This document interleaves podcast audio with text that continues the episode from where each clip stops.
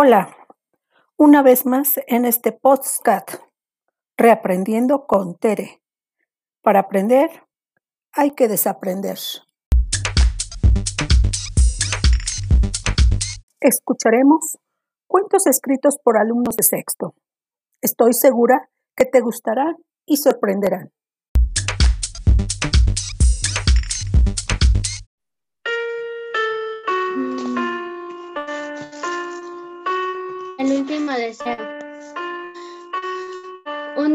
Cualquier otro, una señorita llamada Elizabeth Vittel tenía 18 años y por fin había conseguido una casa vieja porque le gustaba remodelar, pero tenía curiosidad de por qué nadie se acercaba a su casa, así que decidió preguntar al pueblo más cercano y le dijo el señor más viejo del pueblo, hace mucho tiempo en aquella casa una señora fue asesinada y no se sabía quién la asesinó.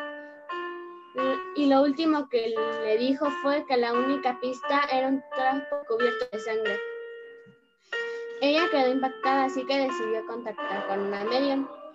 Ella le dijo que para que para que el espíritu de la pudiera descansar en paz, debía cumplir el último deseo. Aquella señora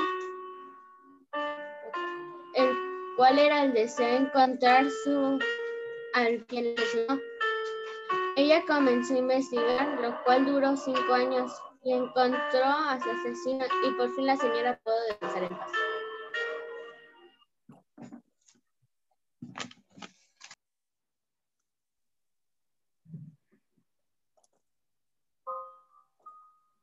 La maldición de la casa.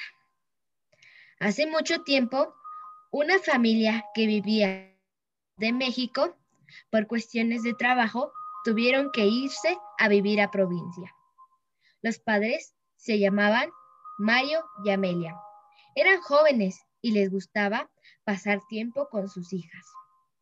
La más grande tenía 13 años y se llamaba Mónica. Era introvertida y muy hermosa. La mediana tenía 9 años se llamaba Lucía. Era muy aventurera y era un poco más alta que su hermana mayor. Y la más pequeña tenía cinco años y se llamaba Beatriz. Era muy curiosa y exploradora y tenía unos hermosos ojos azules, como los de su madre.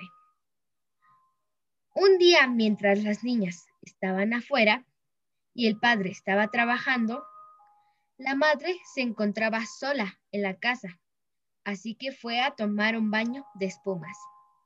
Ya estando dentro de la bañera, la madre escuchó que alguien estaba caminando en el corredor. Al principio pensó que era la señora del quehacer. De repente escuchó que alguien gritaba. Espantada, se asomó y vio la forma de una mujer al final del corredor pensó que era la señora Luisa y que se había pegado con un mueble o que se había machucado. La madre preguntaba, pregunta si se encontraba bien. No respondió y se fue la mujer. Extrañada, terminó su baño y se fue a descansar. Días después, la niña pequeña Beatriz estaba jugando mientras exploraba más la casa. Bajo el sótano Bajó al sótano y vio una muñeca de porcelana, muy bonita, así que fue a preguntarle a su mamá que si se la podía quedar. La madre dijo que sí. Una semana después, mientras las niñas estaban desayunando, su madre subió rápidamente a cerrar las ventanas de sus hijas, porque todavía no llegaba la señora del quehacer, cuando de repente se encontraba en el corredor cuando vio algo muy espeluznante. Observó que la muñeca de porcelana se empezaba a mover lentamente. Varias veces se repitió el acontecimiento. Parecía que quería ir a ver a una persona. Unos meses, unos meses después no volvió a pasar la situación. Pero un día todo empeoró. Los padres iban llegando, iban llegando de un velorio mientras que las niñas se quedaban viendo televisión en casa solas. Cansados, iban subiendo las escaleras lentamente, cuando de pronto escucharon un grito. Rápidamente, los padres se dirigieron al cuarto de las niñas y se encontraron con algo muy aterrador. La pequeña Beatriz estaba hablando con una mujer que se encontraba en el armario. La madre recordó en ese momento que había visto a la misma mujer en el corredor. Al lado de la mujer se encontraba la muñeca de porcelana. La madre, la madre tomó a la muñeca y la azotó contra el piso, rompiéndola. La mujer, tan enojada, señaló a la madre y de pronto la pequeña Beatriz se abalazó sobre ella y la mató. el padre, asustado, tomó a las otras dos niñas y, se las, y las sacó de la casa. El padre tomó las llaves del carro, pero antes de salir, la mujer lo empezó a arrastrar para llevárselo al sótano. Tratando de liberarse, el padre tomó un jarrón cerca y se lo estrelló a la mujer. El padre salió corriendo, arrancó el carro y lo más rápido que pudo se fue de ese lugar. Años después, salió en las noticias que los vecinos de esa casa habían visto a una mujer y a una niña paseándose por la casa deshabitada desde hace 25 años. La policía investigó el lugar y solo encontraron una muñeca de porcelana. Colorín colorado, el cuento de terror acabado. del balón.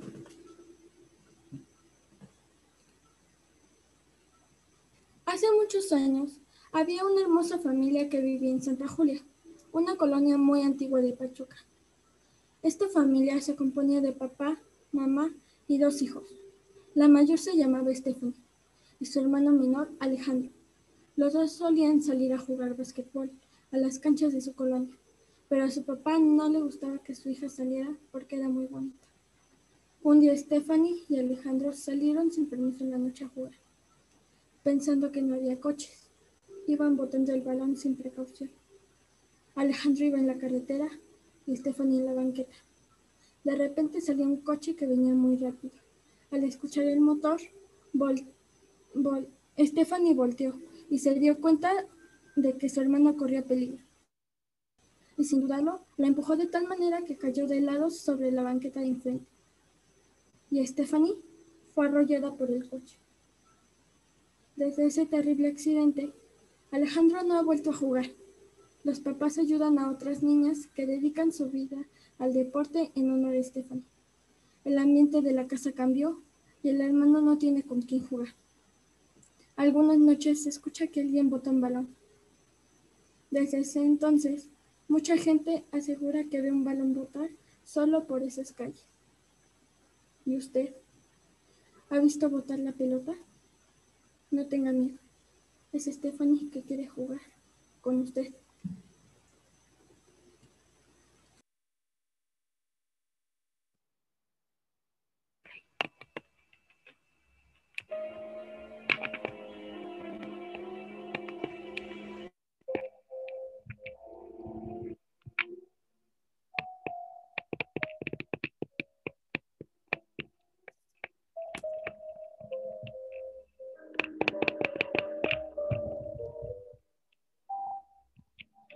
Un científico llamado Monstruo. Había una vez un científico que vivía en una montaña.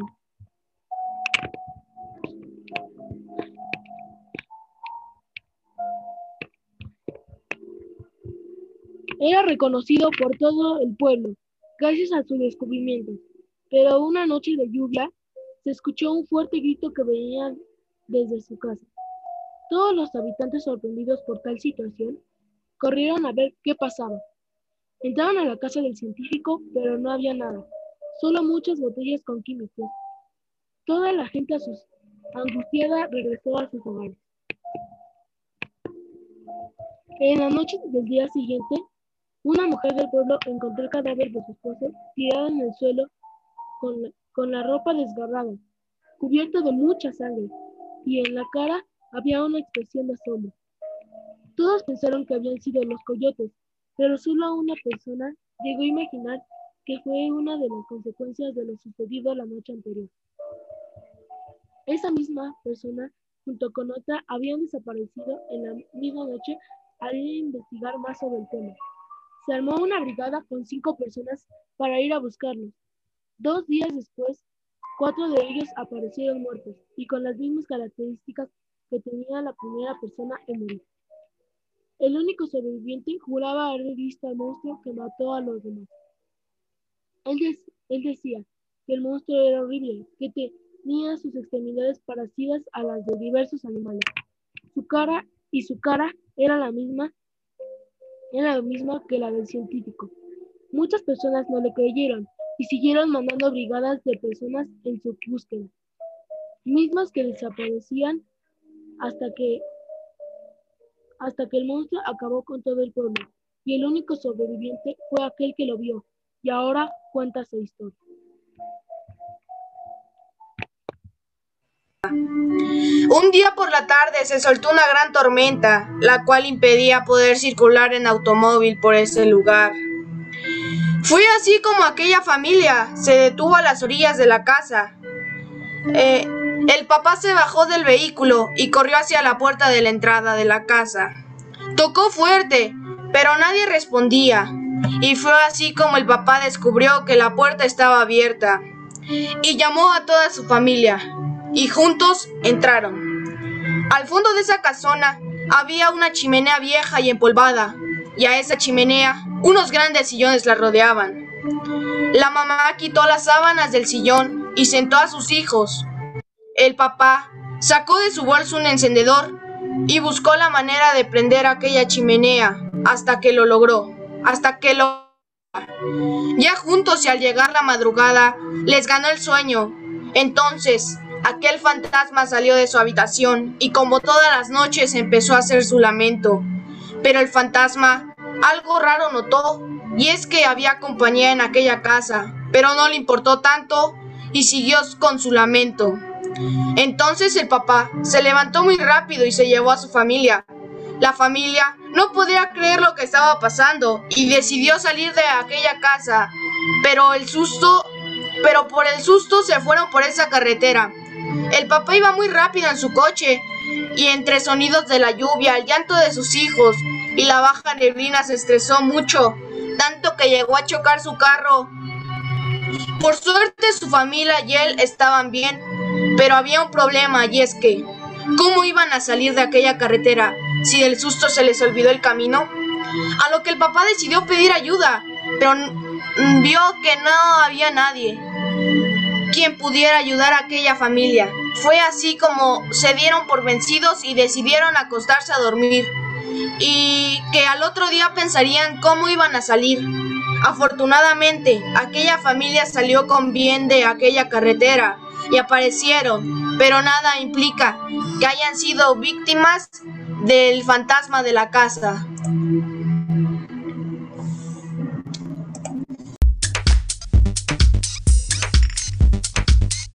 Eso fue todo por hoy. Espero te hayan gustado. Nos vemos en otro episodio, Reaprendiendo con Tere. Para aprender hay que desaprender.